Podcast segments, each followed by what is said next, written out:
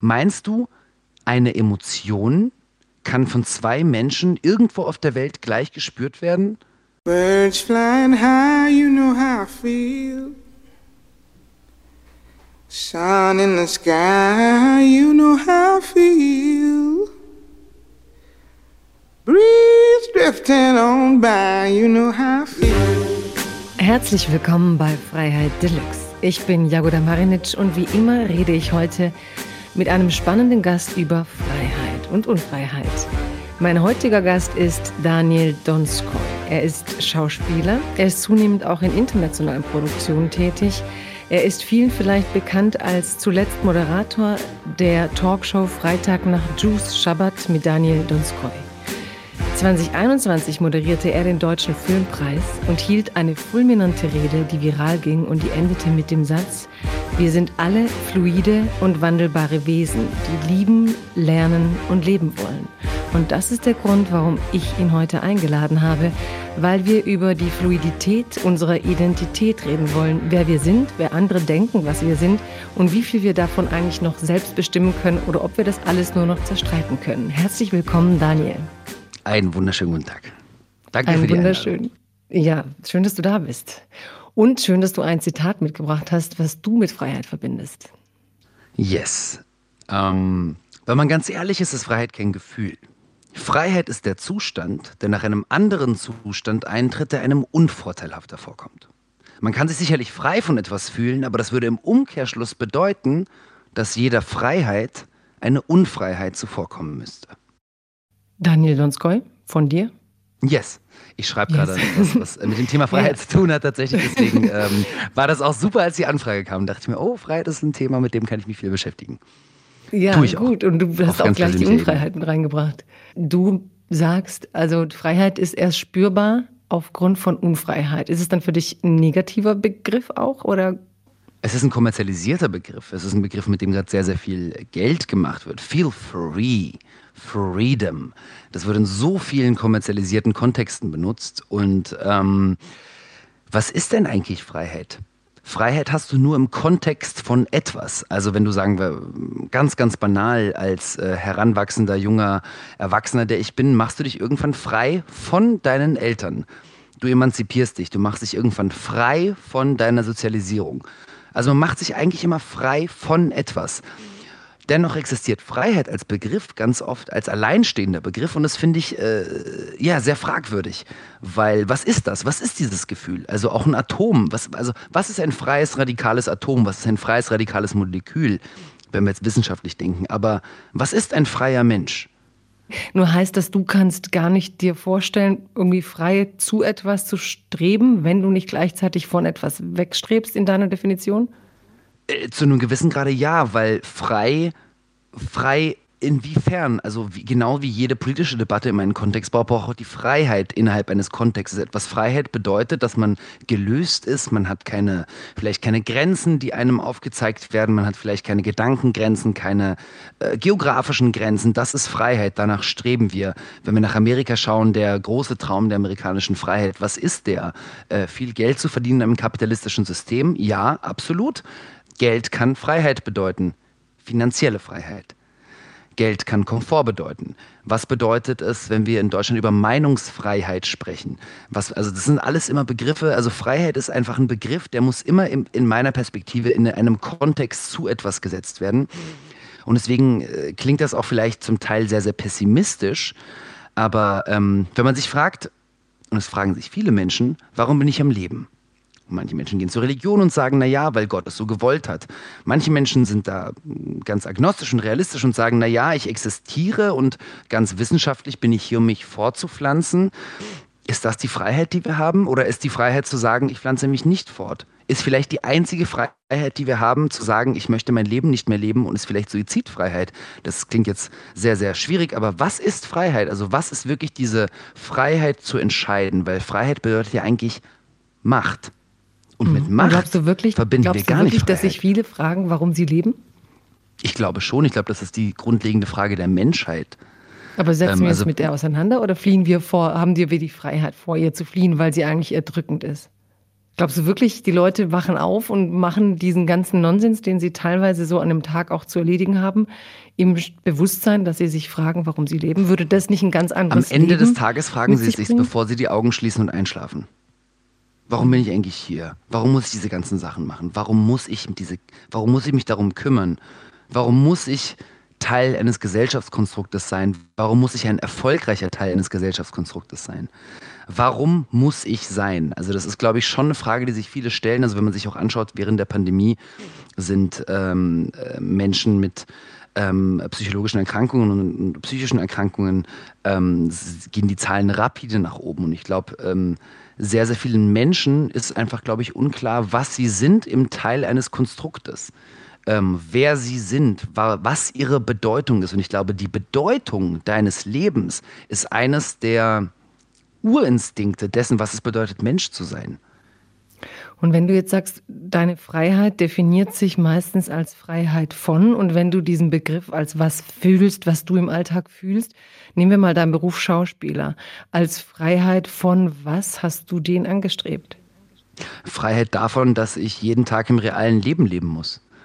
Also zurzeit spiele ich einen Menschen, der als Barbar, Germane aufwuchs im Römischen Reich, äh, sozialisiert wurde und jetzt die Gräueltaten seines Bruders rächen möchte. In einem Zeitalter des Römischen Reiches. Also damit bin ich tagsüber gerade frei davon, in 2021 existieren zu müssen, was wirklich sehr, sehr anstrengend ist. Kann ich bestätigen. Ich bin gerade noch hier. Ähm, ziemlich zäh gerade hier, vierte Welle und so. Freiheit von. Ja, yes, ähm, das ist eine Freiheit. Das ist wirklich eine Freiheit. Mhm. Also auch die Freiheit der Schriftsteller quasi, die Freiheit von der Realität, mit der man im Alltag so zu tun hatte. Du bist Musiker, wovon hat dich Musik befreit? Ähm, Musik Nicht wovon befreit, befreit sondern du sagst ja, du strebst von was weg und kommst dann zu was, was du anstrebst, ne? Ja, Musik ist einfach, ich, ich weiß nicht, es war immer schon in meinem ganzen Leben so. Wenn ich mich abends hinsetze und ich habe wirklich Scheißlaune und mir geht's dreckig, ist das Einzige, was mir wirklich hilft. Also ich habe es mit Meditation versucht, ich habe es mit Yoga versucht und das sind alles interessante Sachen, die auch manchmal schön sind. Für mich, mich es befreit mich von mir selbst. Es befreit mich von meinen Gedanken, es befreit mich von meinem, von meiner innerlichen Frage die ganze Zeit, wofür verdammt nochmal ich auf dieser Erde bin. Ähm, es befreit mich von Ängsten, es befreit mich von Sorgen, weil ich setze mich einfach hin und packe mit meiner Stimme, mit den mit den Herzfrequenzen, die eine Stimme von sich gibt und mit den Vibrationen, das packe ich alles rein, singe einen Song ähm, oder höre mir auch einen Song an und es befreit mich einfach von, ja, auch vielleicht da, vielleicht von der Realität, wenn man ganz ehrlich ist. Und du hast eben vorhin gesagt, wir leben in einer kapitalistischen Gesellschaft. Wir, also, wir akzeptieren, wir müssen leben, auch Erfolg anstreben. Du hast gerade Erfolg, du bekommst immer mehr Sichtbarkeit, immer mehr Angebote. Wo, also eignest du dir Erfolg an aktiv? Wovon befreit dich Erfolg dann? Oder wovon bist du frei durch Erfolg? Hm, also es gibt die negative Frage. Seite, aber es gibt ja auch was, wovon ich das dann Klar, die negative muss. Seite ist, dass jedes Wort in die Waagschale gelegt wird irgendwann. Aber ähm, Wovon befreit mich Erfolg? Ich weiß nicht. Ich glaube, ähm, meine, mein künstlerisches Schaffen, das äh, koppel ich nicht direkt an Erfolg. Mein künstlerisches Schaffen gibt mir die Freiheit, sozusagen mich ausdrücken zu dürfen und es hört auch noch jemand zu. Like, what the fuck? Manchmal frage ich mich, warum hört ihr mir zu? ich freue ja, mich natürlich eigentlich? sehr. ja, warum eigentlich? Ähm, ähm, wovon befreit mich das? Ich weiß es nicht. Also ich glaube, vieles ähm, mich befreit ähm, mein künstlerisches Schaffen Schaffen und mein Workaholic-Dasein ein bisschen davor, dass ich mir die ganze Zeit darüber Gedanken machen muss, dass meine Eltern mit 19 Jahren aus der Sowjetunion nach Deutschland gekommen sind, damit ihr Kind ein freies Leben haben kann. Und ich das Gefühl habe, ich bin denen das schuldig, ähm, irgendeine sinnvolle, eine sinnvolle Beschäftigung in mein Leben zu packen. Ähm, und äh, wahrscheinlich befreit mich meine Betätigung von diesen Gedanken, die doch zum Teil auch sehr negativ sind. Also es ist auch so sehr typisches Gefühl für viele Kinder von Eingewanderten, unter welchen Bedingungen auch immer, wenn sie das Gefühl haben, für die Eltern war es ein Opfer, dass man selber so das Gefühl hat, irgendwie ist da eine Pflicht, das gut zu machen, ne? das zu bestehen. Und das ist dann ja, auch so eine Last, dass also, man es wegkicken möchte. Absolut, also nicht nur ein Opfer, also auf der anderen Seite auch eine, ein fucking Mut. Also meine Eltern waren irgendwie 19 und 21 und sind nach Deutschland gekommen und äh, da gibt es wirklich eine ganz tolle Geschichte, die meine Mama mal erzählt hat. Die war dann im Supermarkt zum ersten Mal im Westen und, äh, und, und, wollte Kartoffeln einkaufen, hat Kartoffeln gekauft und hat, die waren aber ganz, ganz teuer und sie hat das nicht verstanden und sie hat sie in den Topf gepackt und hat sie angefangen danach zu stampfen und sie waren grün und erst dann verstand sie, das waren Kiwis. Und allein dieses Gefühl und diese Geschichte und dieses Erlebnis, das will ich schätzen, das will ich fortführen. Ich habe das große Glück gehabt, viele Perspektiven zu haben und viele, viele verschiedene Eindrücke aus verschiedenen Ländern zu haben, aus verschiedenen Kulturen zu haben und was es bedeutet, wenn die Gesellschaft dich zu etwas macht und nicht du die Möglichkeit hast, für dich selbst zu entscheiden, wer du bist. Und das ist etwas, was mich extremst antreibt und es gibt mir die Freiheit, ich zu sein. In all den Facetten, in all den, hast du ja vorhin schon angesprochen, die Fluidität. Das ist ja, die Fluidität so. Ein Mensch ja auch sehr an deinem nicht. Ja. Der Mensch hm. ist ja nicht ein, ein, ein Konstrukt, was du anhand von sieben Parametern erklären kannst. Warum gehen Menschen in Psychoanalyse und es dauert manchmal zwei Jahre, bis dein Therapeut zu einer Analyse kommt? Eben weil der menschliche Geist und das menschliche Selbstwahrnehmen basiert es ja auf Sozialisierung, auf, sagt man, Education, ähm, Bildung, genau. Auf der Bildung, auf der Sozialisierung und dann kommt die Marginalisierung zum Beispiel. Und irgendjemand marginalisiert dich. Und egal, was dir deine Eltern erzählt haben, zählt das plötzlich nicht. Weil du in einem Sozialkonstrukt bist, was dir was ganz anderes erzählt, als was du von zu Hause mitbekommen hast. Und jetzt kannst du dich entscheiden, bist du, bist du frei und bist du stark genug, um zu sagen, nein, das, was ich von zu Hause mitbekomme, das, was ich mir selber angeeignet habe, es stimmt? Oder das, was die anderen erzählen, stimmt? Und wenn du noch ein kleines Kind bist, dann geht das noch gar nicht. Dann brauchst du viele Jahre für, um sich mit dir selber auseinanderzusetzen und um, um da äh, verschiedene Prozesse einführen zu lassen. Aber das dauert. Das dauert seine mhm. Zeit wenn man diese also Wohnzimmerkindheit hatte, wo eine Welt herrschte und ihre Gesetzmäßigkeiten, dann gehst du raus und erlebst eine andere Welt mit ihren Gesetzmäßigkeiten, was ich aber eigentlich auch als Kind irgendwie schön fand, weil es die Welt der Erwachsenen so relativ gesetzt hat. Also einerseits komisch, weil ganz sicher ist ja nichts, weil in deiner Wohnung gilt eins, draußen gilt manchmal anderes. Und du hast aber auch wieder, wenn wir von Freiheit reden, als Kind schon die Freiheit, die Welt der Erwachsenen nicht 100 Prozent absolut zu nehmen, wie Kinder, die vielleicht ohne so eine Hybridität aufwachsen oder Fluidität. Absolut. Ja, und vor allem, du, also ich habe ich hab irgendwann gelernt, nichts gilt. Und zwar, mhm. wenn du, und es war spätestens, als wir nach Israel gezogen sind. Ihr seid erst aus Russland? Genau. Wie alt warst du, als ihr aus Russland äh, kam? Ein halbes Jahr. Also ich bin wirklich mehr als Baby. Ah, da warst du ganz gekommen. klein. Und dann, wie alt und, warst du, als ihr nach Israel seid? Und dann waren wir zwölf. Dann war ich zwölf. Dann war ich zwölf. Ähm, und wir sind zum ersten Mal nach Israel gezogen. Und, und dann stehst du in dieser Schule und du kriegst Gasmasken ausgeteilt, damit man prüfen kann, was passiert, wenn der Iran irgendwie eine Bombe schießt oder der Irak. Und dann merkst du, hä? Was? Und es passt überhaupt nicht in dein Weltbild rein, weil du bist in Berlin aufgewachsen, da gibt es keinen Krieg. Was ist das? Das Einzige, was du über Krieg gelernt hast, ist die Geschichte, die dir mal, die in so einem Geschichtsbuch drin stand und was dir deine Großeltern erzählt haben, weil sie gegen den Faschismus gekämpft haben. Und dann stehst du dann in Israel und dann kriegst du die Gasmasken ausgeteilt und dann läufst du durch Tel Aviv und ein Bus explodiert. Und dann merkst du, nichts gilt, nichts gilt, nichts stimmt. Nichts, was mir erzählt wurde, stimmt. Das stimmt alles nicht. Die Realität ist komplett anders. Und dann merkst du, fuck, okay, deine Realität stimmt nur in dem Kontext, in dem du dich gerade befindest. Und es waren, ähm, ich bin heute sehr glücklich darüber, dass ich diese Erfahrung gesammelt habe. Ich weiß nicht, wie es bei dir war. Du bist ja, äh, wann bist du nach Deutschland gekommen? Also ich bin hier geboren, bin dann quasi nach Jugoslawien damals und dann wieder zurück. Okay. Also ich bin so ein bisschen hin und her gegangen. Also hin und her, ach krass. Ja, ja. Und, ähm, und ja, aber ich weiß genau, wovon du redest. Also mit diesem, dass sich die Kontexte einfach so völlig wenden können und du dir die Welt immer völlig neu zusammenbauen musst und dass ähm, ja Wahrheiten oder Wirklichkeiten, die du dort erlebst, woanders überhaupt nichts zählen und umgekehrt. Ne? Und dass du dann auch zurückkommst und halt durch diese neue Wirklichkeitserfahrung von den Leuten, die du zurückgelassen hast, natürlich auch komplett getrennt bist. Ne? Na, war das also, bei dir so, dass du zum Beispiel in Deutschland aufgewachsen bist und dann zum ersten Mal damit Krieg konfrontiert warst in Jugoslawien? Ja, also klar. Also du kommst dann halt in so einen Ort, wo du als Kind hin bist und da stehen Panzer und da ist Front und Soldaten und die internationale Weltgemeinschaft äh, saß da und meinte helfen zu wollen und dann war alles ambivalent und klar musst du komplett neu dein Kontext definieren und bist eben nicht mehr in so einem deutschen Städtchen. Genau, und aber am Ende, also ich weiß nicht, was bei dir übrig geblieben ist davon. Du merkst ja dann, wenn das zwei, dreimal, viermal in deinem Leben passiert, dann merkst du ja eigentlich, okay, der Kontext verändert sich. Du bleibst aber immer gleich. Du veränderst dich und passt dich an, an deinen Zustand, an deinen Kontext, aber du bist ja immer noch derselbe Mensch. Das ist dasselbe Hirn, dasselbe Herz, was schlägt, dieselbe Seele, die in dir pocht. Und es bist du, aber, aber die ist wandelbar ich hatte immer das Gefühl, dass ich dann nicht gleich war. Also, aber dass es bist ich, ja du. Aber es bist ja du. Es ist ja in deinem ich bin Kopf. Dann nicht also mehr, das Gefühl ist ja in dir. Ich, weil, ja, aber ich bin dann nicht mehr ganz ich, weil ich, also ich bin schon ich, aber in einem anderen, in einer anderen Stufe meines Seins, weil ich glaube, dass ich eben ganz neue Erfahrungen dann gemacht habe plötzlich. Also ich habe nie gedacht, dass ich sozusagen dann komplett ich war, sondern mein Ich komplett neu zusammenbauen musste irgendwie. Aber heute, wie ist es heute, wenn du sagst, okay, diese ganzen Erfahrungen machen dich ja zu der Person, die du bist? Genau das macht dich doch zu. Ja, gut, Marinec.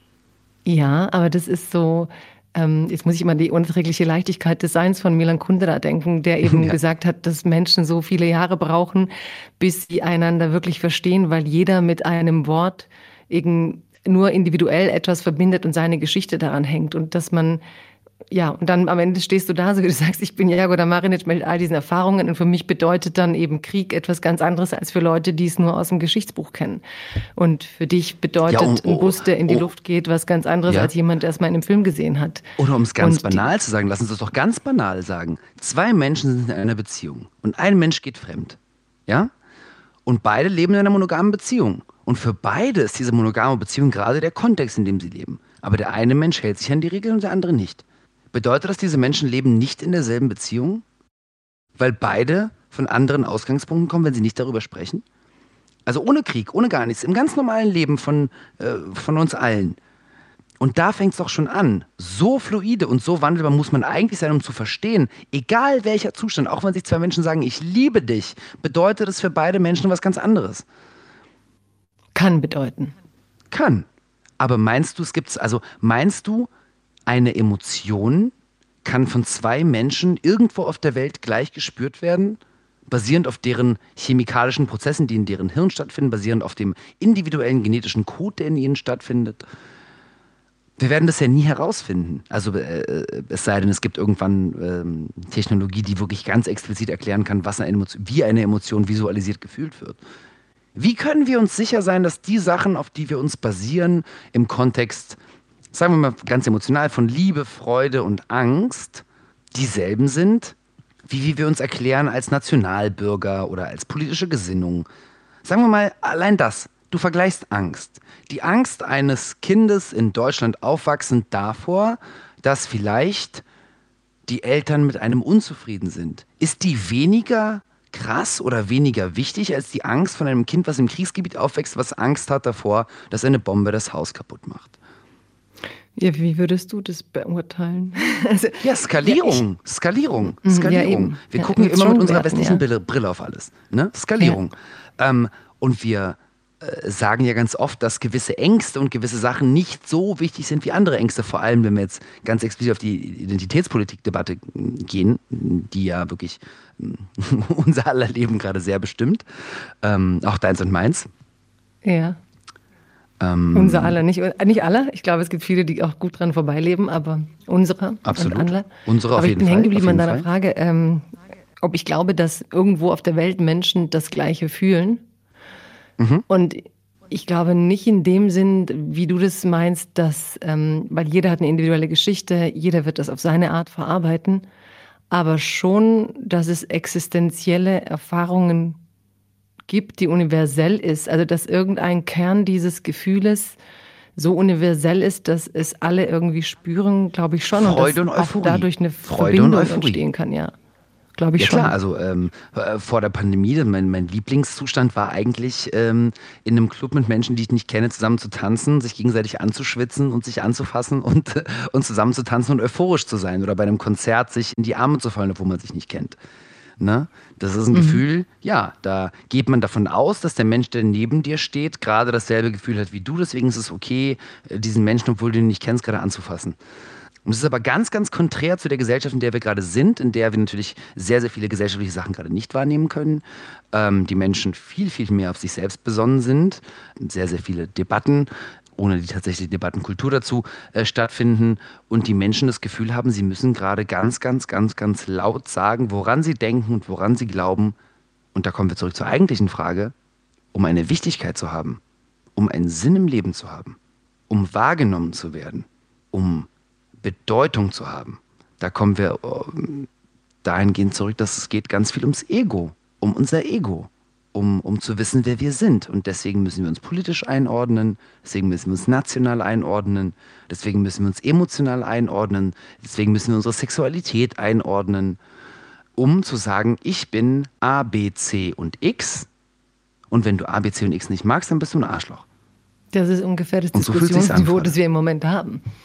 Genau. Aber ich bin ein bisschen hypnotisiert von der Idee, dass ähm, wir alle uns nur äußern, um Bedeutung haben zu wollen, weil du hast ja ganz viele Menschen, die an diesem Ganzen sich äußern, überhaupt nicht beteiligt sein wollen, die gar nichts darüber hören wollen. Ne?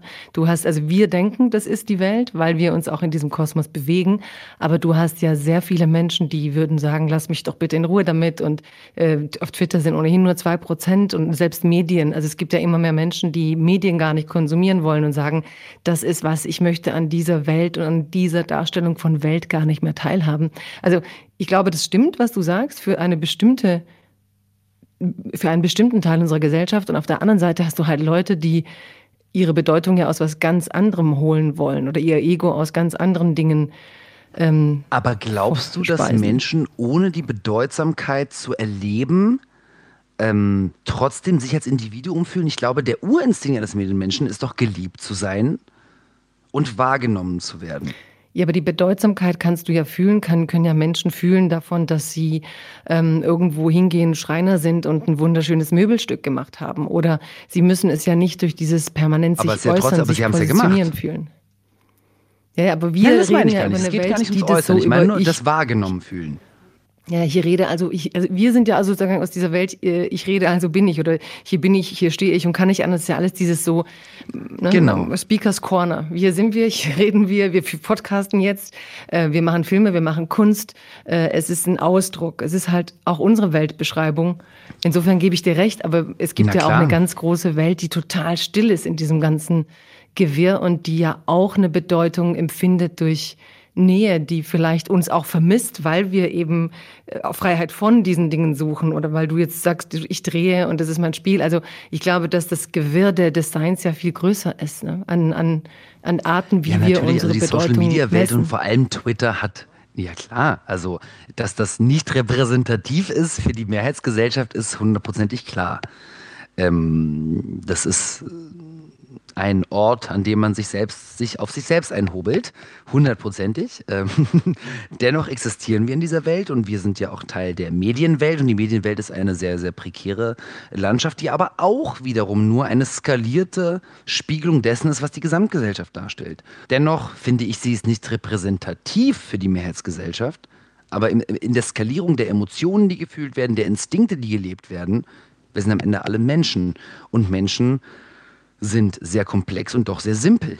Und es gibt gewisse Urinstinkte. Und diese Urinstinkte sind, ich will geliebt werden, ich will lieben, ich will mich fortpflanzen und ich will gesehen werden. Das sind Urinstinkte des Menschen. Und ob man sich gesehen fühlt, weil man auf Twitter den tollsten Thread über den Antisemitismus-Skandal beim WDR geschrieben hat, oder ob man eben Schreiner ist und jemand den Tisch, den man gerade geschnitzt hat, so toll findet, dass man ihn kauft und sich erfreut, das nimmt sich nicht viel. Das ist skaliert was Ähnliches, weil man möchte gesehen werden. Und ja, die einen machen es mit auch. ihren Händen, mhm. die anderen machen es mit Intellekt und ähm, die anderen machen es mit Erzählungen und die anderen damit, dass sie zuhören. Hm, aber im Endeffekt ist es nicht so unterschiedlich. Es sieht sehr unterschiedlich aus, aber im Grundsatz basiert es auf denselben Instinkten, glaube ich. Ja, ich muss immer an meine ganze Phase denken, wo ich dauernd Hirnforschungsbücher gelesen habe und diese Spiegelneuronen entdeckt habe. Und dass wir sozusagen uns mhm. vor allem in der Spiegelung durch den anderen überhaupt selber spüren. Also dieses, natürlich hast du es in der Philosophie, aber ich fand es irre, dass es auch in, im Gehirn so nachweisbar war durch Neuronen, ne? dass du diese Spiegelung brauchst oder dass du dieses empathische Gegenüber brauchst, um irgendwie zu sein. Also auch was Martin Buber bei Ich und Du, dass wir ich eigentlich entstehen durch Du. Zu ne? dem Thema. Es gab eine Forschung vor kurzem zum Thema Schönheitsoperationen.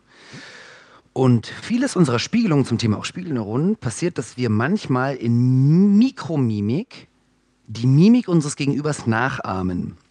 Wenn aber Menschen tatsächlich zu viele Lähmungen, äh, wie Botox zum Beispiel, in ihre ähm, Stirn oder generell ins Gesicht spritzen, kann man physikalisch, also physisch sozusagen, nicht mehr diese Mikromimiken nachahmen. Und darunter leidet ganz psychologisch die Empathie des anderen Menschen. Zum anderen Menschen. Interessant, oder? Schon. Total. Ist auch wenn du dir vorstellst, in diese Gesichter guckst, das ist immer befremdlich. Es ist immer auch wie in einen Nichtmensch gucken. Ne? Also ganz verrückt, obwohl du weißt, ist ein Mensch. Aber allein diese Starrheit im Gesicht, wenn es äh, nicht so ist, wie wir es gewohnt sind, Mikromimik hatte ich jetzt gar nicht als Begriff, aber dann entsteht immer so eine Objektifizierung dieses Menschen. Ne? Also du guckst ihn nicht so pur an wie ein Gesicht, Absolut. von dem du denkst, es ist natürlich gealtert.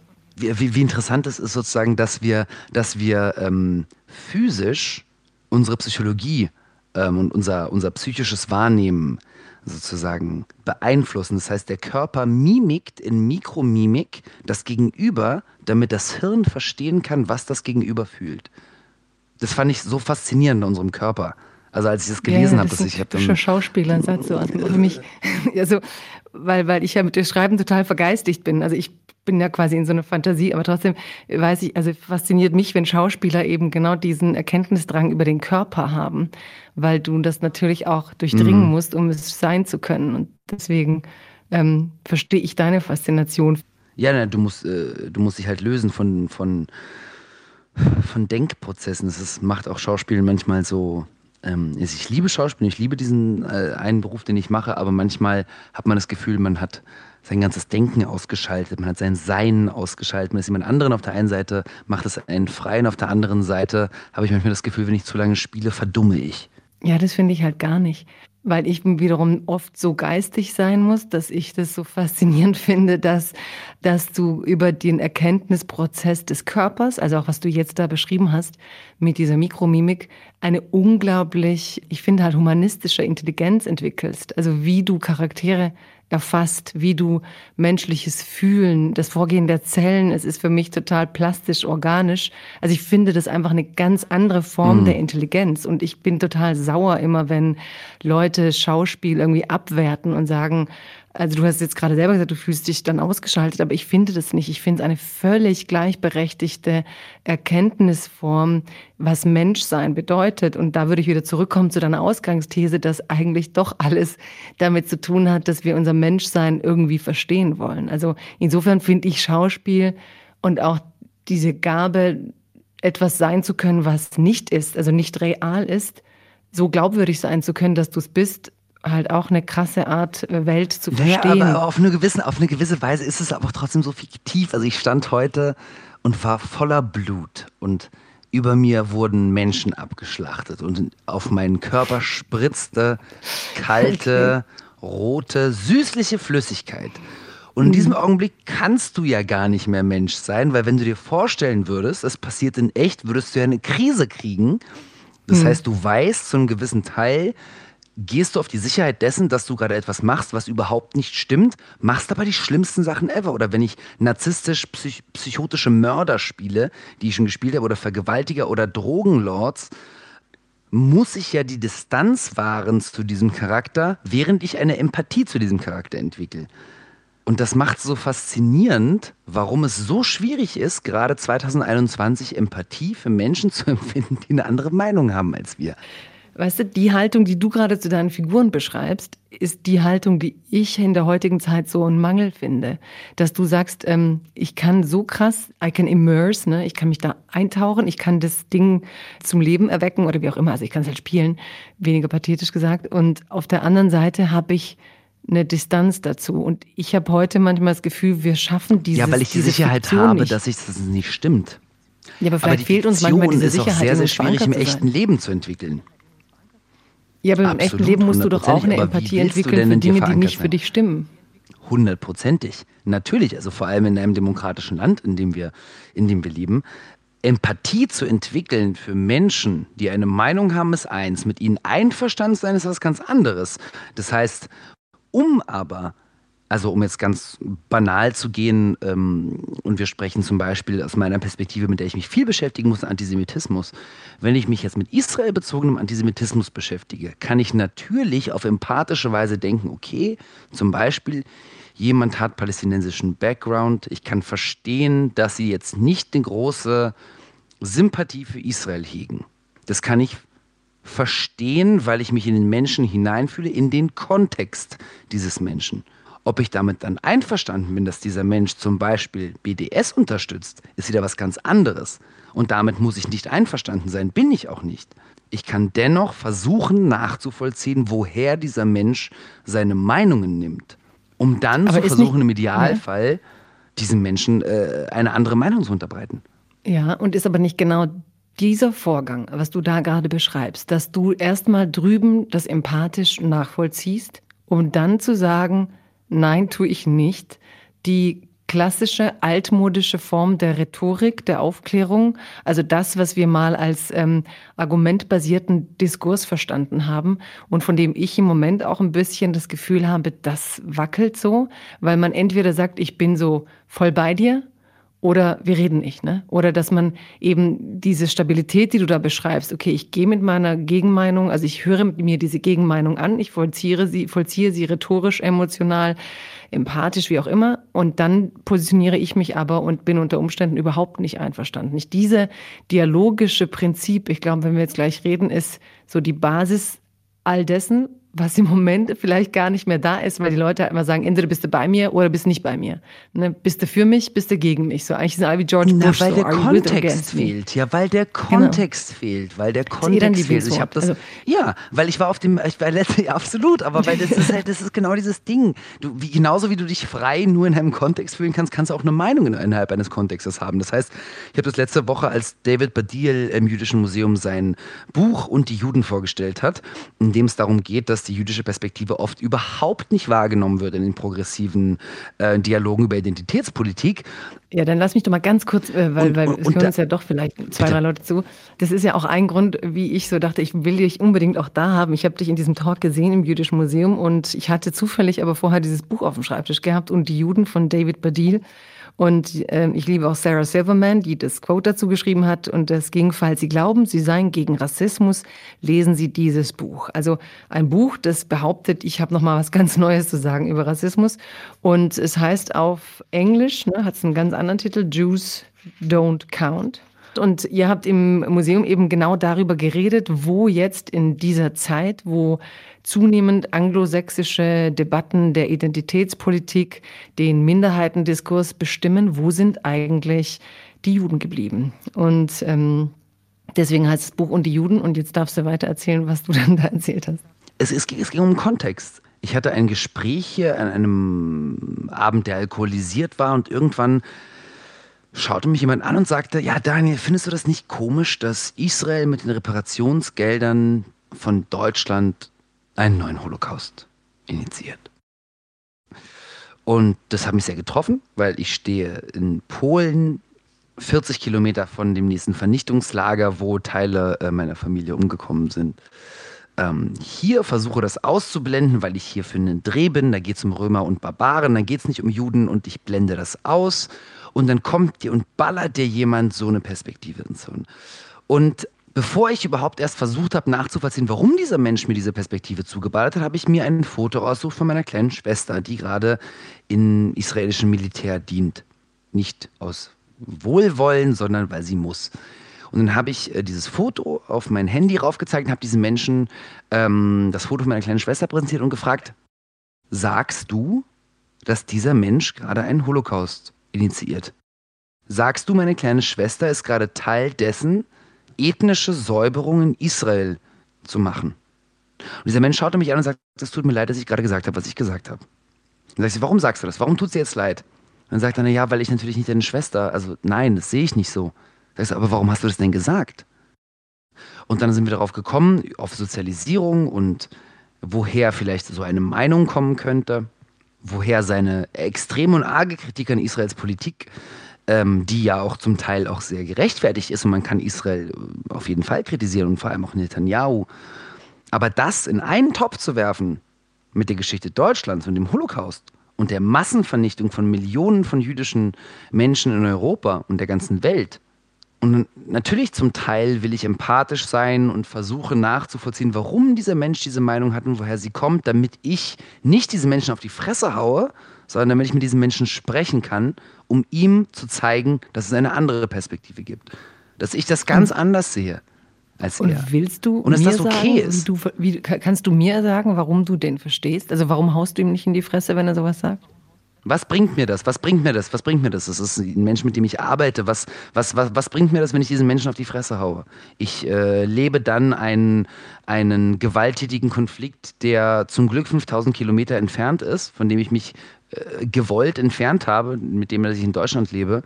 Warum soll ich diese Gewalt hierher tragen? Nein, viel wichtiger ist es für mich zu verstehen, warum dieser Mensch so fühlt, damit ich diesem Menschen eine andere Perspektive geben kann, damit er vielleicht dem nächsten Menschen nicht wieder diesen selben Satz präsentiert. Und warum das ist viel Mensch so? Das ist viel wertvoller. Warum fühlt dieser, dieser Mensch, Mensch fühlt so, weil er keinen Kontext hat, weil er keine Emotionalisierung zu diesem Thema hat und weil er vielleicht in einem äh, Konstrukt aufgewachsen ist, in dem er mit vielen palästinensischen Menschen zusammen aufgewachsen ist, die ihm eine ganz andere Perspektive auf diesen Konflikt gegeben haben. Und das versuche ich empathisch nachzuvollziehen. Ich versuche diesen Menschen dann aufzuzeigen, dass das israelbezogener Antisemitismus ist. Wenn man Holocaust-Relativierung macht, das ist antisemitisch, Punkt. Wenn man aber Empathie für die ähm, palästinensische Seite möchte, was ist das dann? Ich, für ich, dich? ich würde von mir behaupten, dass ich eine große Empathie für die palästinensische Seite habe. Aber hm. ich gebe dir ein groß, gutes Beispiel. Man kann moralisch sein und man kann äh, progressiv denken. Und ich sag dir eins, wenn deine Mama im Bunker sitzt, dann ist das alles weg. Und dann merkst du, wie krass unser Verständnis von Konflikten, von Geschichte basiert auf Bildung, basiert auf Sozialisierung, basiert zum Beispiel auf einem Gerechtigkeitsgefühl. In dem Augenblick, in dem die Menschen, die du liebst, bedroht sind, ist es sehr schwer, auf Bildung und Sozialisierung zurückzugreifen. Dann begreifst du nämlich zurück auf Instinkte. Und Instinkte sind, die Menschen, die ich liebe, sollen leben. Und auch das ist etwas, wofür ich Empathie habe, weil ich es kenne. Das heißt, ich versuche zu verstehen, wenn dieser Mensch gerade meine Perspektive nicht einnehmen kann, weil vielleicht dieser Mensch gar nicht meine Perspektive einnehmen konnte, weil er aus seiner Sozialisierung gar nicht es so gesehen hat wie ich. Er hat nicht in Israel mit Gasmasken in der Schule trainiert. Er hat keinen explodierenden Bus gesehen. Er hatte vielleicht einen palästinensischen Freund, dessen Schwester oder Bruder umgekommen ist anhand der israelischen Armee. Und das, das bedeutet nicht, dass dieser Mensch explizit jetzt, dass ich ihn als Antisemit abstempeln möchte. Möchte ich nicht. Ich möchte diesen Menschen aber die Möglichkeit geben, meine Perspektive einzunehmen. Wenn er sich dann entscheidet, diese Perspektive komplett als nichtig äh, zu erklären, werde ich irgendwann aufhören, mich mit ihm empathisch zu beschäftigen. Aber ich will diesen Menschen die Möglichkeit geben, Empathie zu hegen. Du hast jetzt ein Thema angeschnitten. Da gibt es ja gerade heute, wir haben es ja von Twitter, ähm, eine ziemlich heftige Debatte rund um Nemi El-Hassan und ja. ihrem Brief heute, in dem sie verarbeitet hat oder öffentlich Stellung genommen hat zu der Tatsache, dass man die Zusammenarbeit mit ihr auf Eis gelegt hatte. Also der WDR wollte sie als Ärztin und Wissenschaftsjournalistin in dieser Quarks-Sendung als Moderatorin. Dann gab es eben ähm, Erkenntnisse darüber, wie sie in der Vergangenheit in den sozialen Medien agiert hatte, aber auch antisemitische Äußerungen ähm, getroffen hatte. Und ähm, dieses auf Eis legen hat sich dann heute in ein die Zusammenarbeit aufkündigen verwandelt und auf Twitter war die Hölle los. Es gibt wirklich wieder zwei Lager. Wir haben gerade von Empathie geredet. Die einen sagen, ja, eigentlich war es doch mutig von ihr, man müsse empathisch sein mit ihr. Sie ist, hätte die palästinensische Meinung. Die anderen sagen, sie hat jetzt tatsächlich offenbart, dass es die richtige Entscheidung ist, nicht mit ihr zusammenzuarbeiten, weil sie völlig ohne Selbstkritik ihren Antisemitismus mit ihrer Herkunft rechtfertigt. Wie hast du diese Debatte betrachtet oder wie siehst du auf sowas? Also für mich war es wirklich sehr, sehr schwierig. Vor einigen Wochen ähm, wurde ich angerufen und gebeten mit gefragt, ob ich mit Nemi El Hassan ein Gespräch führen würde. Ich habe dem zugestimmt, Ich wollte ein Gespräch führen, vor allem um jüdische Perspektiven auf dieses Thema einfließen zu lassen, um genau mit Empathie an einen Menschen heranzutreten, der antisemitische, klar antisemitische Äußerungen äh, in Form von natürlich dem Erscheinen beim El-Quds-Marsch, von dem man sich auch, äh, auch wieder distanziert hat. Und dennoch ist es eine antisemitische Tätigkeit, die man trägt, wenn man äh, an einem Marsch teilnimmt, der zur Zerstörung Israels aufruft, wenn man gewisse Tweets liked.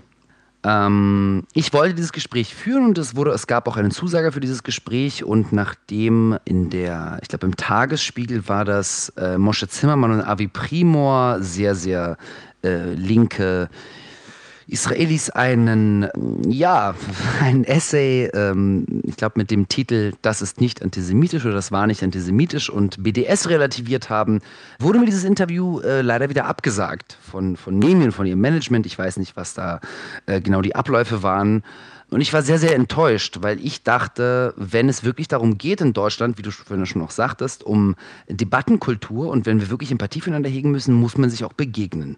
Und um sich zu begegnen, bedarf es natürlich Mut und bedarf es auch äh, einer Unbequemlichkeit. Und leider wurde mir dieses Interview verwehrt.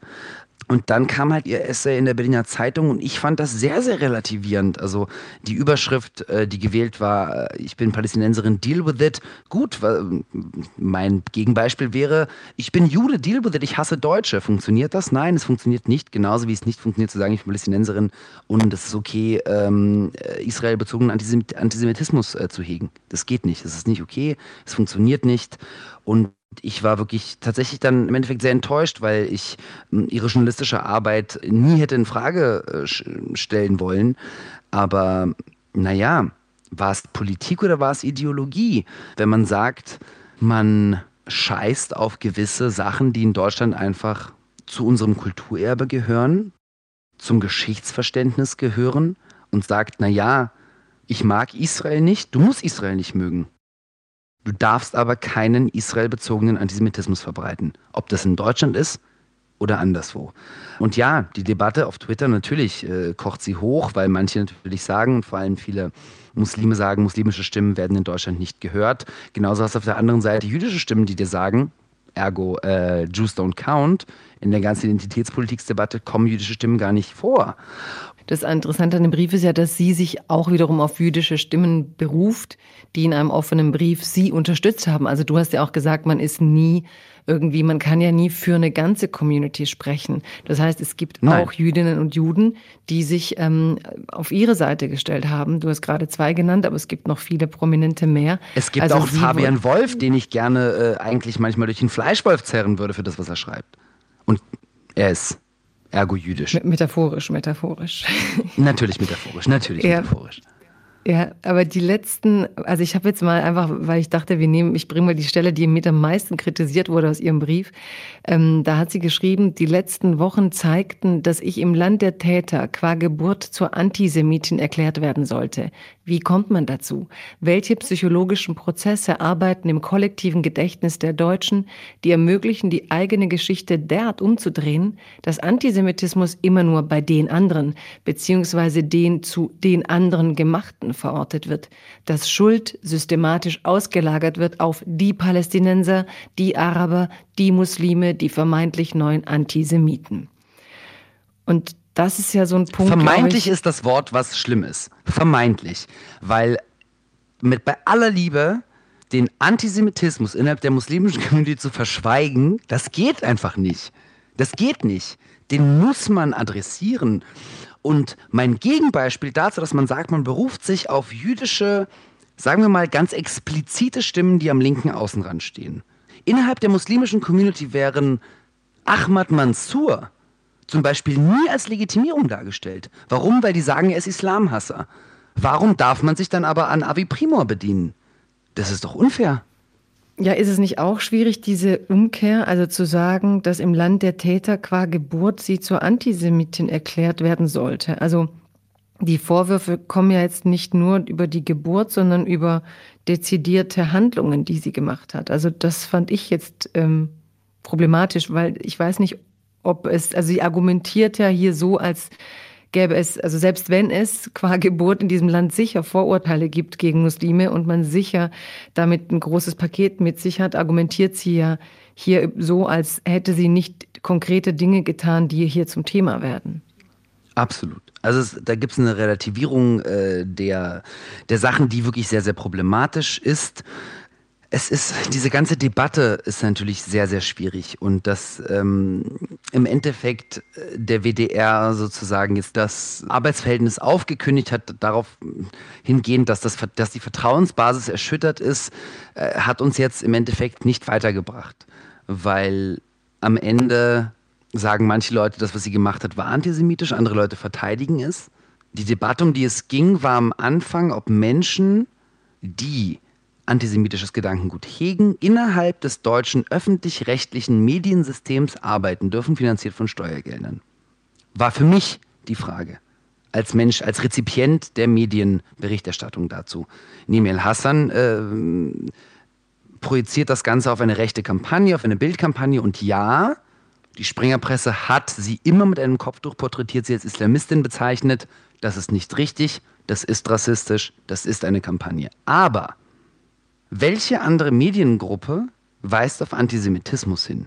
Und das ist leider das größte Problem, denn es geht ganz oft eben nicht um Antisemitismus. Es geht ganz oft nicht um Islamfeindlichkeit. Es geht ganz oft eben nicht um diese ideologischen Grundprinzipien des Verständnisses unseres demokratischen äh, Menschenverstandes, sondern es geht darum, seine eigene Ideologie voranzutreiben. Und genauso wie die Bild-Zeitung nicht auf den Antisemitismus hingewiesen hat, weil sie ganz doll was für die Juden in Deutschland tun möchte, sondern um ihre eigene politische Agenda voranzutreiben, genauso hat Nemi El-Hassan jetzt Relativierung betrieben, nicht um irgendjemanden zu schützen, glaube ich, klingt jetzt vielleicht wie ein Vorwurf, nicht um zu sagen, sie ist keine Antisemitin und sie glaubt daran, dass eine Koexistenz von muslimischen und jüdischen Stimmen in Deutschland essentiell wäre, die auch essentiell ist, sondern sie hat ihre eigene Agenda vorangetrieben. Und was das jetzt äh, für sie bedeutet, das werden wir sehen. Aber im Endeffekt bedeutet das jetzt erstmal, dass sie nicht für den WDR arbeiten kann. Ich hätte mich einfach wirklich sehr, sehr gefreut, mit dieser Person zu sprechen. Ich hätte mich wirklich ja, sehr, sehr gefreut, mit Nehmel Hassan zu sprechen, Gespräch zu Dieser Wunsch zu sprechen ja. ist interessant. Ich habe heute nämlich auch einen Kommentar dazu gelesen von jemandem, der sagte, ja, mag sein, so wie Ihre Meinung heute drin sei, äh, sei das ist sehr problematisch.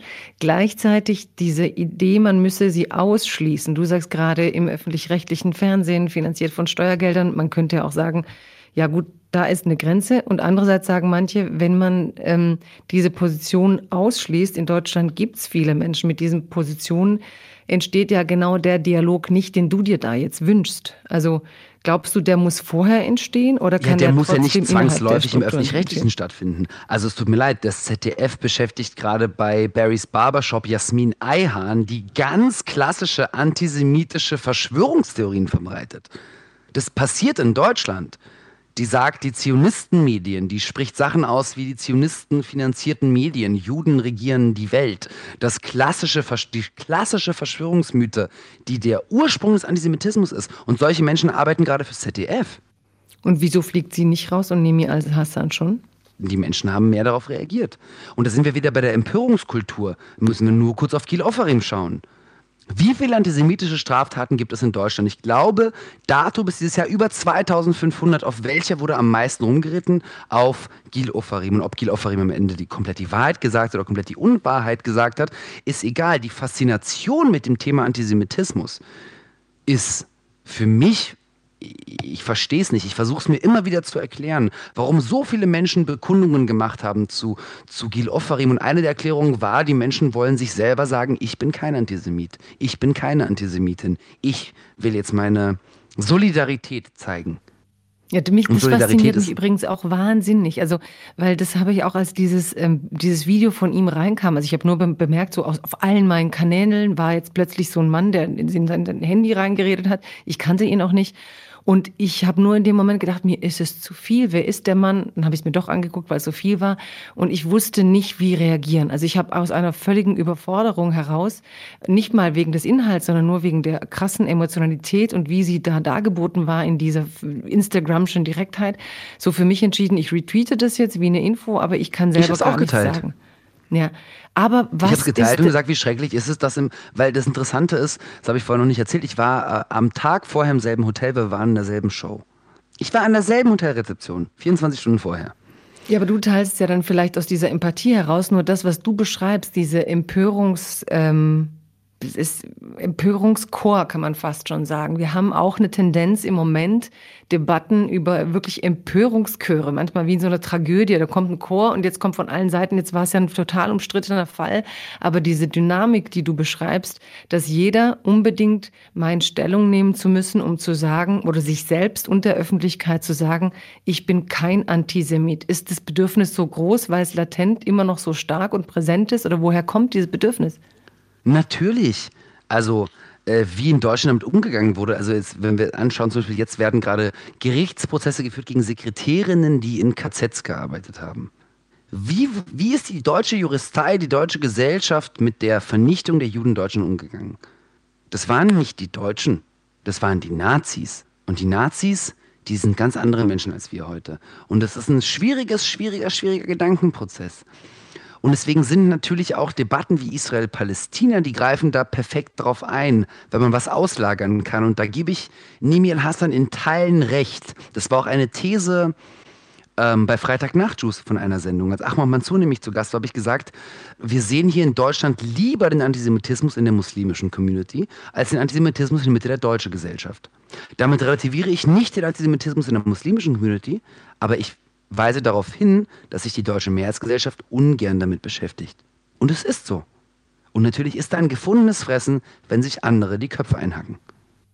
Das entschuldigt wir, nichts. Womit wir ja auch wieder bei diesem Buch wären, nämlich ähm, eben die Muslime haben ein Antisemitismusproblem. Also das Land, das verantwortlich ist für den Holocaust, detektiert das leichter bei anderen, ne, wo es ohnehin gewohnt ist, die Fehler zu detektieren. Insofern, also ich finde äh, absolut richtig, dass man darüber sprechen muss und gleichzeitig diese Leerstelle, also deswegen finde ich auch dieses Gespräch über dieses Buch und die Juden so spannend, weil David Badiel, der Autor dieses Buches, ja sagt, gar nicht mal so über die Rechten mit ihren Zerstörungsfantasien, sondern über das Schweigen spricht, ja. Also überall dort, wo Juden nicht vorkommen.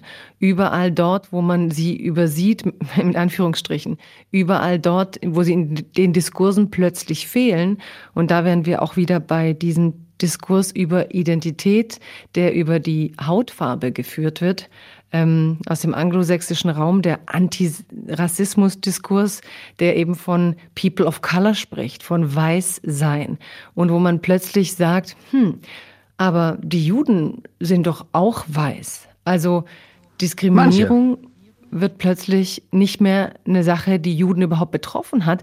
Und kürzlich hatte ich sogar den krassen Fall, dass eine Frau äh, zu mir sagte, ja, sie wisse gar nicht, ob wir, wenn wir von Juden reden, von Rassismus reden dürften, weil ähm, die seien ja Weiße, da sollten wir jetzt sicherheitshalber Diskriminierung reinschreiben. Nicht, dass man nachher noch denkt, Rassismus hätte was mit Juden zu tun. Und ich meinte dann so, ja, aber du weißt schon, dass die Rassengesetze und so, dass eben die Juden primär erstmal als Rasse gehasst wurden, ne? nicht des Glaubens wegen. Und das ist so weit in den Hintergrund gedrängt worden durch neue Diskurse, die versuchen wollen, Minderheitenbewegungen zu verstehen. Also David Badiel nennt sie halt die Progressiven, die Linken, die, die eigentlich Minderheitendiskurse führen wollen.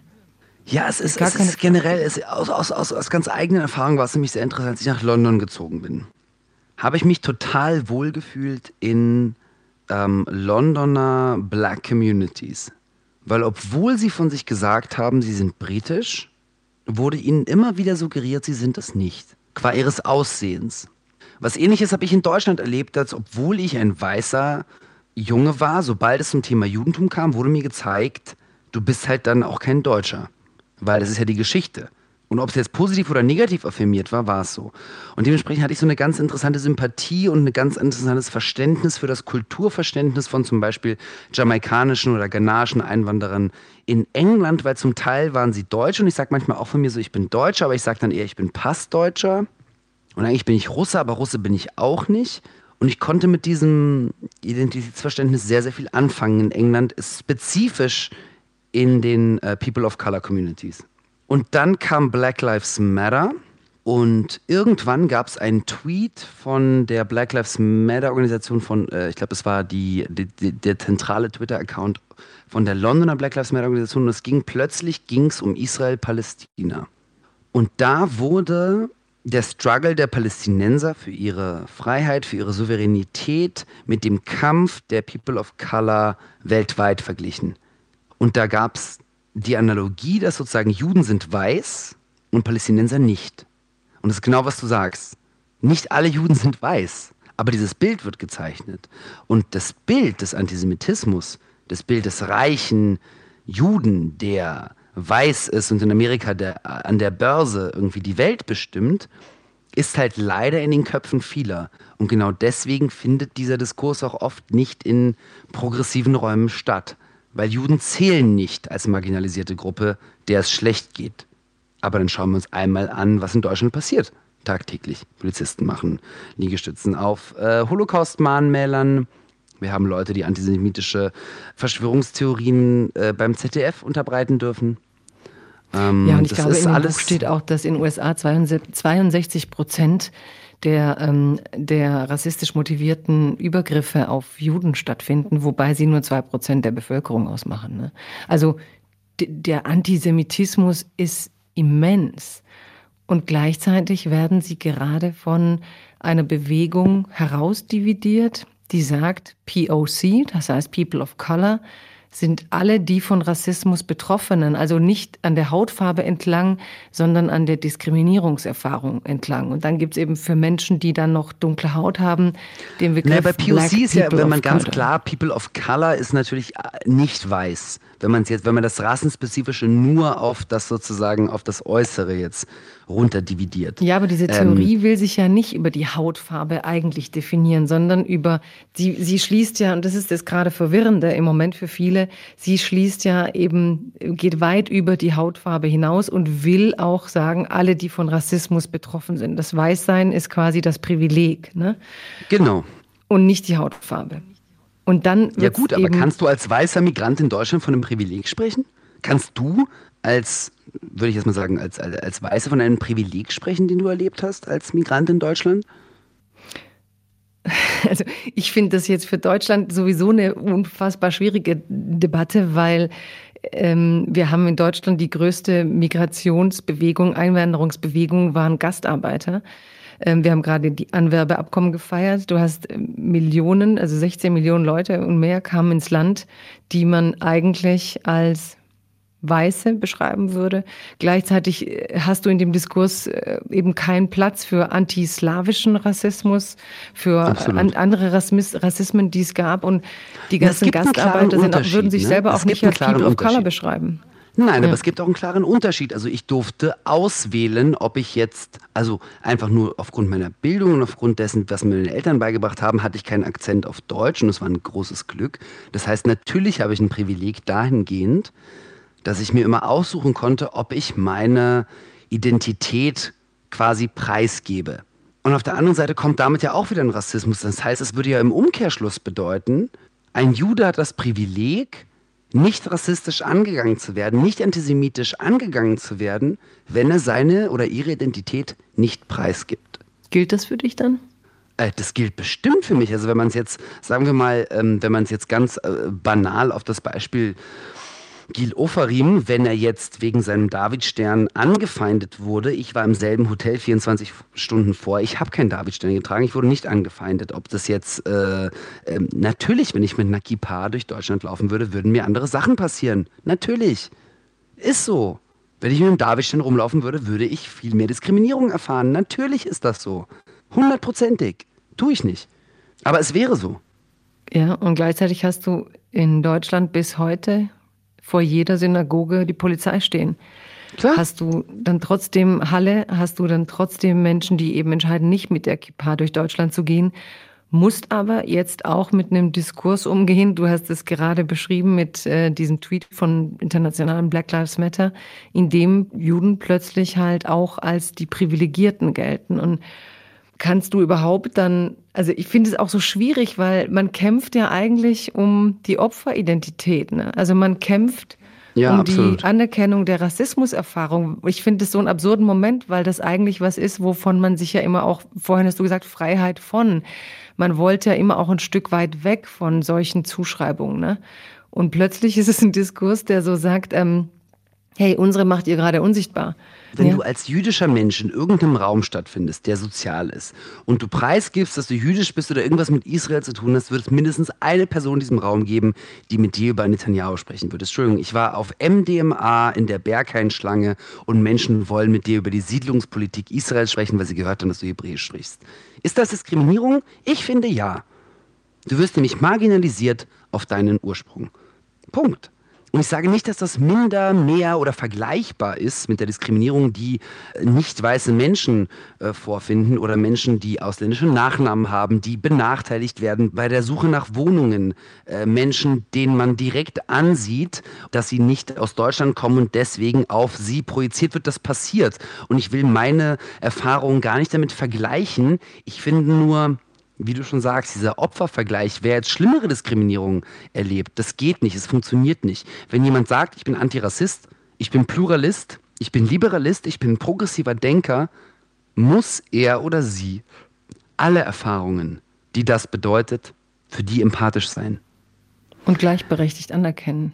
Und ich glaube, an dem Punkt ist es im Moment wirklich schwierig, weil einerseits wird so eine große Solidarität gefordert, von einigen und auf der anderen Seite wird sie verweigert. Und was ich auch sehr schwierig finde, wenn wir über Judentum reden, dass wir, du hast gerade geschrieben, man, man, diese Opferkonkurrenz bezieht sich ja auf Alltagserfahrung sozusagen.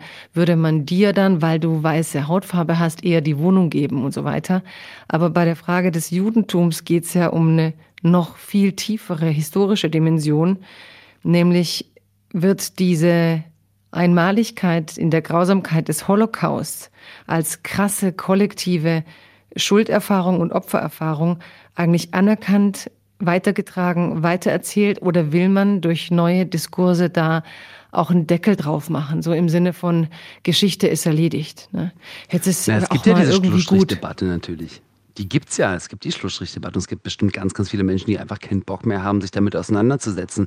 Aber das Problem ist eher, ich sehe das Problem eher in dem sozusagen popkulturellen. Du hast halt bei ähm, die Black Lives Matter ähm, natürlich äh, der Rassismus, der ist halt in Kolonialzeiten da. Ähm, aber natürlich das Bild eines weißen Polizisten, der auf einem schwarzen Mann kniet, hat viel hervorgerufen, weil die Leute mit ihrem Rassismus konfrontiert waren, zeigen wollten, dass sie nicht rassistisch sind. Leute mit Diskriminierungserfahrungen, äh, vor allem auch als, ähm, als schwarze Bürger in Amerika, äh, haben sich da selbst gesehen. Und diese Debatte ist wichtig, richtig und essentiell. Und wenn du dann auf das Jüdische gehst, was ist das Bild, was wir haben? Das Bild, was wir haben, sind ausgehungerte Körper in Auschwitz.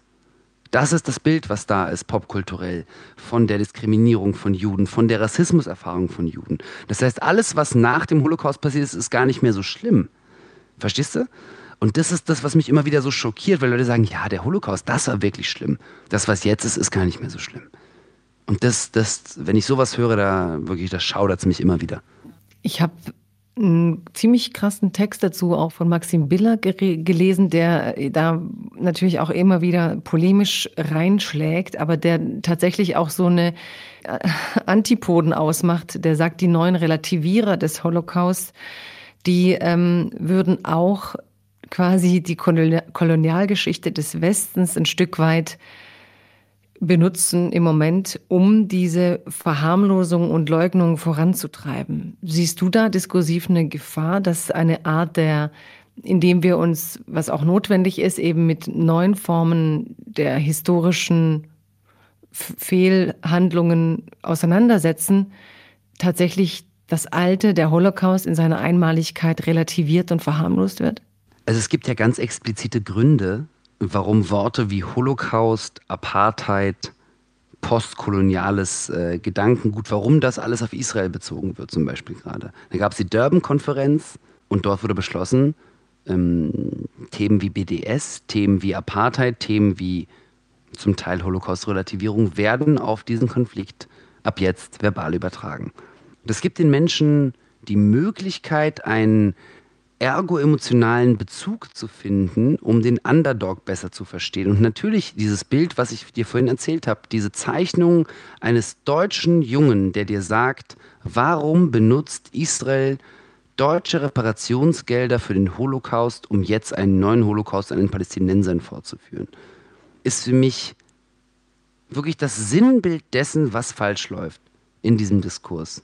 Weil eine Relativierung dessen stattfindet, was man selbst gemacht hat oder was sozusagen die ähm, eigene Identität einen dazu bringt, zu hinterfragen, was denn die Geschichte Deutschlands ist, um jetzt zu suchen, guck mal, da sind andere Menschen, die machen es genauso und das sind die Opfer dessen, wovon ich Täter war oder wovon meine, meine Großeltern vielleicht Täter waren.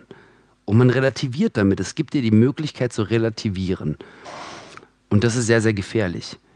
Ähm, wenn wir anfangen, sozusagen diese ganzen Diskurse, die, die in der Identitätspolitikdebatte stattfinden, mit geschichtlichen Kontexten zu ummalen, um eine Emotionalisierung hervorzuführen, die aber einer Ideologie untergeben sind. Das war jetzt sehr komplex von mir ausgedrückt, aber. Sehr. Ähm, aber du kannst auch gern nochmal sagen. Aber ähm, ich glaube, man kann mit, ich glaube, was aber auch sowas ist, was ich bei dir raushöre, ist diese große Angst, dass eine Geschichtsvergessenheit so krass durch dieses Relativieren einsetzt. Ne? Du nimmst Begriffe, die eigentlich eindeutig historisch verortet waren, setzt sie auf die Jetztzeit, meinst damit eine emotionale Verbindung herzustellen, aber gleichzeitig und vor allem negierst du die Dimension dessen, was mal war. Ne? Und das ist aber was, was dich so insgesamt auch beschäftigt bei diesen Debatten oder auch bei jüngeren Leuten habe ich das Gefühl, wir haben auch über Fridays for Future mal geredet und da hast du gesagt, ähm, die haben das auch, ne? Also ja klar, also äh, die, die globale, also die deutsche Fridays for Future ähm, hat sich von der globalen Fridays for Future distanzieren müssen aufgrund von deren Tweets und Sachen äh, und Ausdrücken zum Thema des letzten äh, Israel-Palästina ähm, während der letzten militärischen Auseinandersetzung ähm, weil plötzlich beim Fridays for Future Account vom Blut der Märtyrer gesprochen wurde, wo du dir denkst, sag mal, habt ihr sie noch alle? Also Märtyrer in Bezug auf Leute, die sich in die Luft jagen oder Leute, die ihr Leben geben für etwas. Also come on, bei Fridays for Future geht es um das Klima. Stick to it. Wenn du so redest, nimmst du ja eine krasse Position ein, die sehr, ähm, finde ich, sehr konturiert wirkt. Und gleichzeitig sagst du aber, ähm, ich will ja Fluidität ist dann, wenn du aus dieser Perspektive sprichst, die du gerade hast, nämlich die auch einer jüdischen Identität, deine Art jüdische Identität zu verstehen, ist das für dich dann, in welchem, sagen wir mal, Aggregatzustand bist du da? Ja, in Deutschland. In ich bin im Aggregatzustand Deutschland, weil in Deutschland kann ich nicht unbeschwert Jude sein. Aufgrund der Geschichte, aufgrund des ganzen Kontextes. Ich kann in Deutschland nicht unbeschwert Jude sein. Und das ist das Ding, deswegen ich habe es ich hab's sehr genossen. Ich, ich habe auch mit, mit David bei dir lange darüber gesprochen gesagt habe, als ich nach England kam, war es den Leuten irgendwie einfach scheißegal, ob ich jüdisch war oder nicht. Und das habe ich genossen, weil die haben damit nicht so ein krasses, also Antisemitismus gibt es da auch zu Genüge, aber die haben damit nicht so dieses krasse Geschichtsverständnis, nicht so dieses krasse Verständnis der eigenen Identität. Der britische Humor ist ein tief schwarzer, ein tief böser, ein tief sarkastischer, ein tief zynischer. So, das haben wir alles in Deutschland nicht aufgrund unserer Geschichte, aufgrund dessen, was in Deutschland passiert ist. Und das ist zum Beispiel ein Riesenteil der jüdischen Kultur, ist natürlich über die ganzen Traumata zu lachen. Und es ist etwas, was in England ja doch auch viel stattgefunden hat. Und ich habe es in England, die Fluidität, über die ich spreche, ist ja auf der einen Seite, was ich vorhin gesagt habe, die auf der einen Seite versuchen, die Empathie für die Gegenseite so lange zu bewerkstelligen für einen selbst, bis man merkt, der andere Mensch ist in der Lage, auch dir Empathie entgegenzubringen. Und das ist die Fluidität, die ich möchte. Meine klare politische Meinung oder meine klare politische Haltung zu gewissen Themen untergräbt nicht meine Fluidität, indem dass ich nicht empathisch bin gegenüber Menschen, die eine andere Meinung haben, außer sie delegitimieren meine Meinung.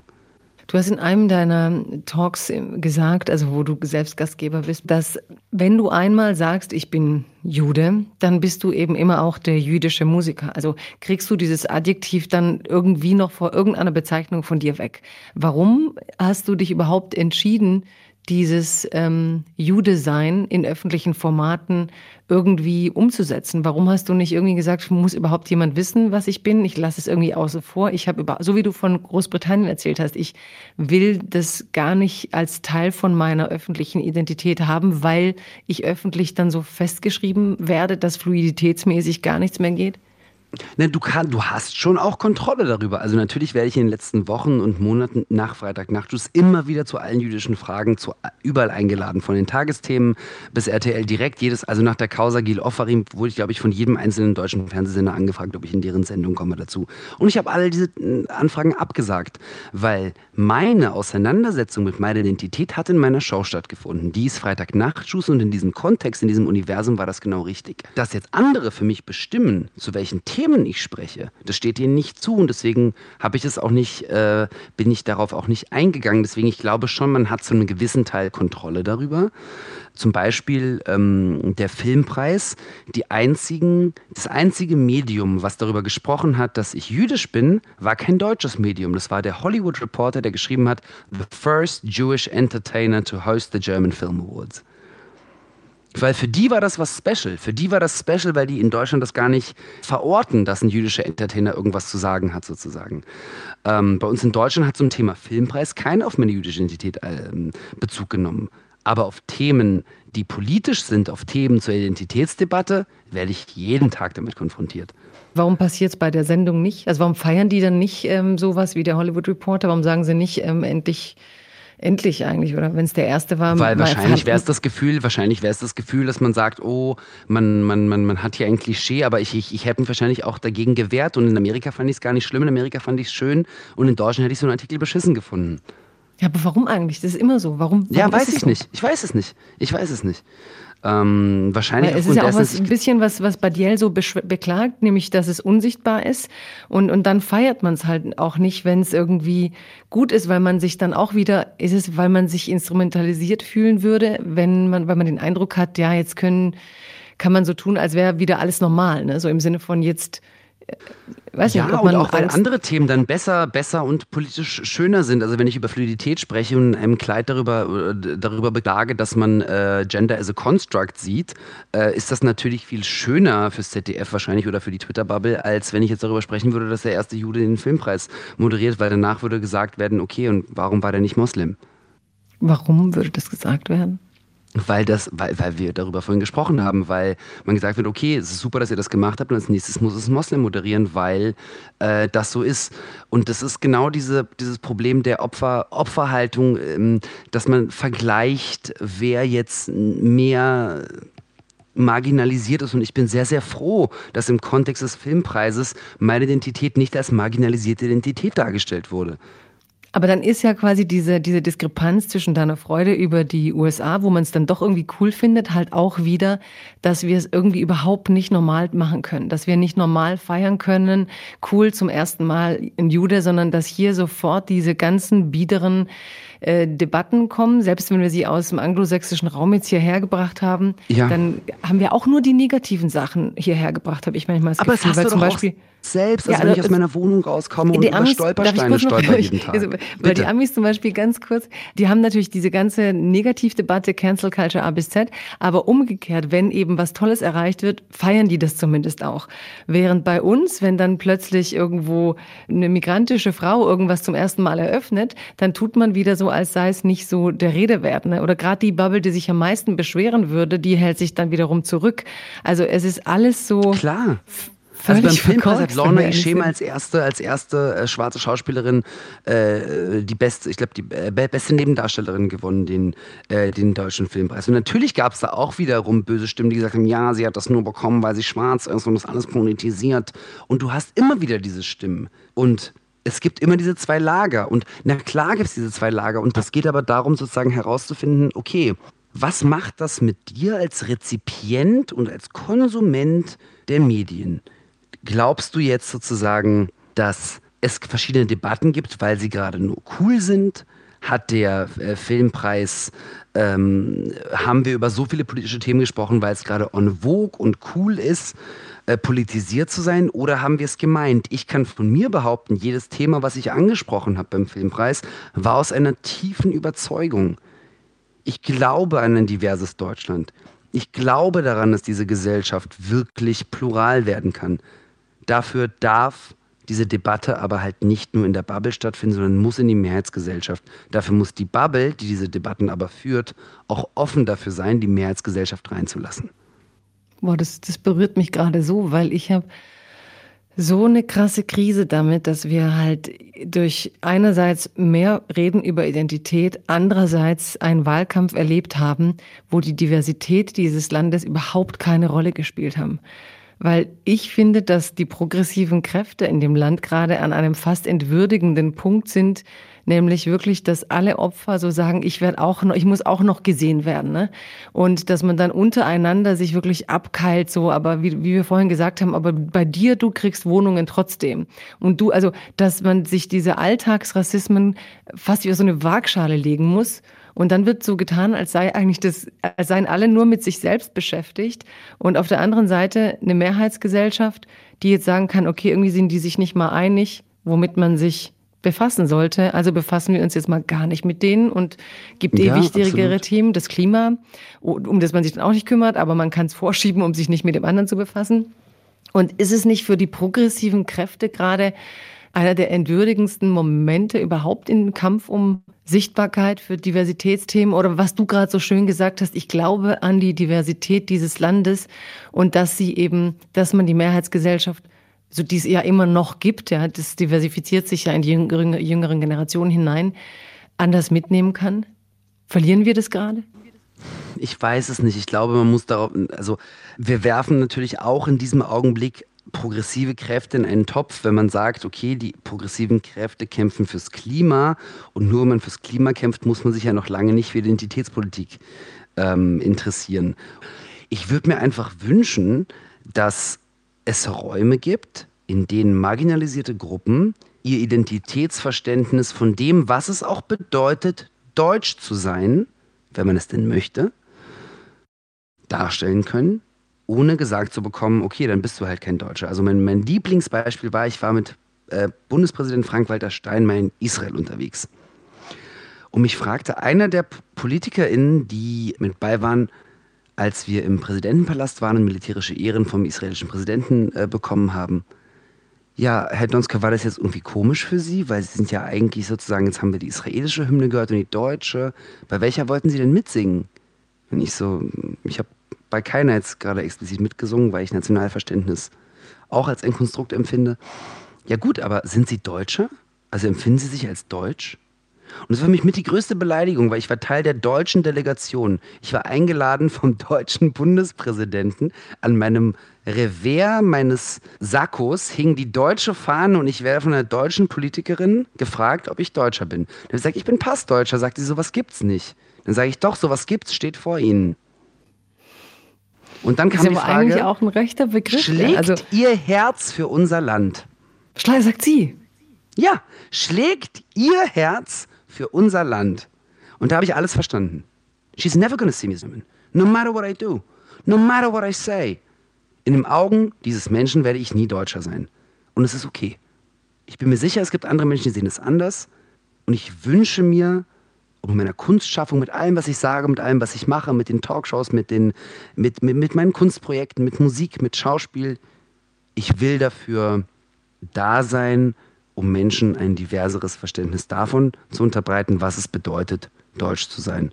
Und ob du von dir sagst, du bist Deutscher, weil du deutsches Blut hast oder du bist Deutscher, weil du einen deutschen Pass hast, das muss alles okay sein. Sonst kommen wir nie weiter.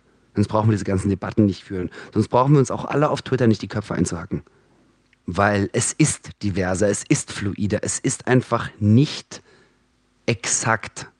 Weil es gibt kein exaktes Identitätsverständnis. Jeder Mensch führt das individuell. Und das muss einfach irgendwann zur Norm werden. Dass wir individuell zusammen als Kollektiv sein können. Ist es vielleicht auch längst mehr, wenn man über das redet, was gelebt wird, als die Diskurse leisten können? Also haben wir so einen Diskurs-Backlash, dass einfach die Diskurse nicht vorankommen, weil uns Begriffe fehlen, Rhetoriken, Geschichten, Bilder, dass wir irgendwie nicht wegkommen von Redelinien der 80er Jahre oder noch älter. Also manchmal habe ich das Gefühl, ich meine, es gibt dich mit deiner Fluidität. Du bist mit deinen Sendungen dann on air. Es wird sogar ausgestrahlt. Du moderierst beim Fernsehpreis. Also vieles scheint ja viel normaler zu sein, als der Diskurs darüber eigentlich repräsentieren kann. Und dann hast du halt parallel eben einen Diskurs, der so hängen geblieben ist, dass er fragt, ob ein Herz nationalistisch egal was schlagen kann. Ne? Dass man irgendwie Liebe mit Nation verbindet und da man damit meint, irgendwas ausmachen zu können. Aber müssten wir, wenn wir von einem diverseren Deutschland reden wollen, nicht einfach völlig neu reden lernen über das Thema? Ja, und da hängt ganz viel an dieser Bubble, in der wir beide uns auch bewegen. Und da würde ich ganz einen Riesenappell starten und sagen, lasst uns doch Leute in diese Konversation integrieren, die hier nicht stattfinden. Warum hacken wir uns gegenseitig die Köpfe ein? Warum beweisen wir uns gegenseitig, wer gerade recht oder nicht recht hat? Lasst uns versuchen, die Mehrheitsgesellschaft zu integrieren. Das muss das Ziel sein. Und wenn das nicht das Ziel ist, dann muss man sich wirklich fragen, warum man sich den Debatten annähert. Und wenn es dann am Ende darum geht, aus Ego-Perspektive gesehen zu sein, womit wir wieder ganz am Anfang unserer Konversation sind, dann ist das nicht das Richtige, warum du gerade Teil der Konversation bist. Glaubst du, die Konversation im Moment hat mehr Ego-Shooter als Gemeinschaftsstifter? Ja, hundertprozentig. Hundertprozentig. Ähm, ich glaube, es ist sehr, sehr viel ähm, positives Denken dahinter und sehr, sehr viel kurzschlüssiges Machen.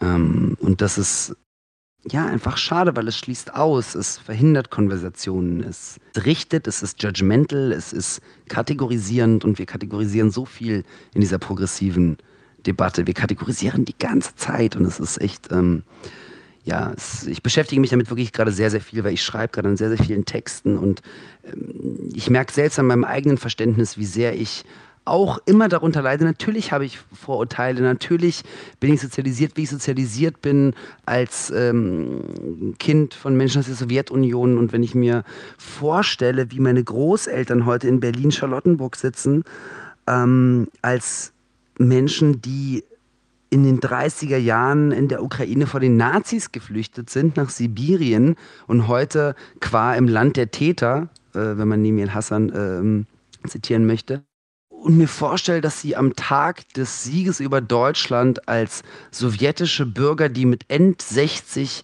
nach Deutschland gekommen sind, hier sind. Und ich versuche mir vorzustellen, wie die sich fühlen müssen. Ich habe das Privileg, hier aufgewachsen zu sein. Die sind im Transit. Sie können nie wieder zurück in die Sowjetunion. Sie werden auch nie Deutsche werden. Und ich versuche mir das vorzustellen. Ich hege so eine krasse Empathie dazu und es macht mich so traurig. Und ich sehe diese Menschen, die schauen russisches Fernsehen und hören sich manchmal Putin-Propaganda an und verstehen manchmal nicht, in was für Sendungen ich mich bewege, wenn ich im öffentlich-rechtlichen Fernsehen bin. Und ich streite mich mit denen über Putin und ich streite mich mit denen über die Krim und über die Ukraine und denke mir, krass, das ist Teil meiner Identität.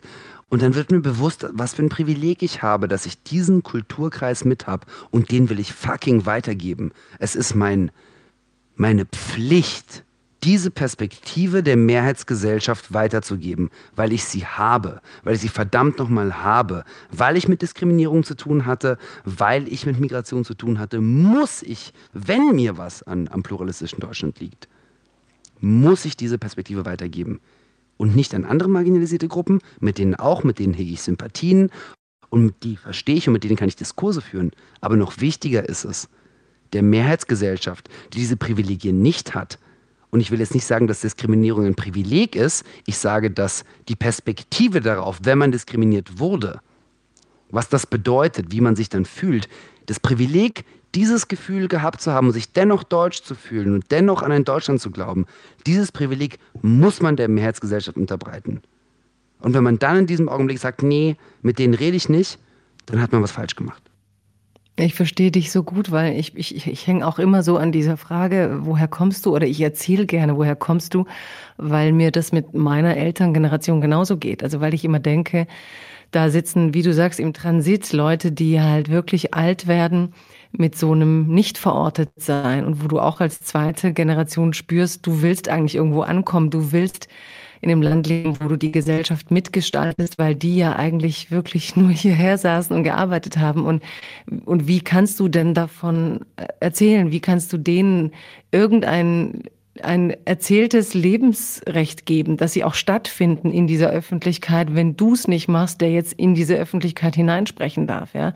Also, dass ich immer sage, ich will gar nicht sagen, ich bin von hier, weil da sind so viele Biografien, die an mir dranhängen aus meiner Kindheit, Menschen, die auch so viel Marginalisierungserfahrung haben, so viel Klassismuserfahrungen, wo ich denke, wenn ich jetzt nicht erzähle, wie, wie das dann war, wer wird eigentlich so diese Ganzheit, wenn du dir die Bundesrepublik so als Körper vorstellst, weißt du, wie eine Land, wie von der Landkarte hoch als dicker Korpus in dieser bundesrepublikanischen Form und da sind so viele Geschichten und da wäre nur ein Erzählstrang. Und dass unsere krasse Aufgabe ist halt, die vielen kleinen Erzählstränge und Stimmen, die alle in diesem Land gelebt haben, all diesen Menschen ja, eine Repräsentation zu geben, eine Sichtbarkeit und ohne in diese Konkurrenzen zu verfallen, sondern in so ein gleichberechtigtes, wer sind wir eigentlich, ne? Aus wem bestehen wir? Was waren alles die Erfahrungen in diesem Land? Und nicht nur aus der Diskriminierungserfahrung heraus, sondern auch, wie du von deinen Großeltern erzählst, da sind ja krasse kulturelle Werte, an denen man auch hängt. Es gibt auch einen, der jetzt zum Beispiel Songs of Gastarbeiter als Platten rausgibt und sagt, hey, die haben Musik gemacht, hey, die haben gefeiert, die haben gelebt. Also wie findet das denn in dieser Öffentlichkeit statt? Hat das einen Raum?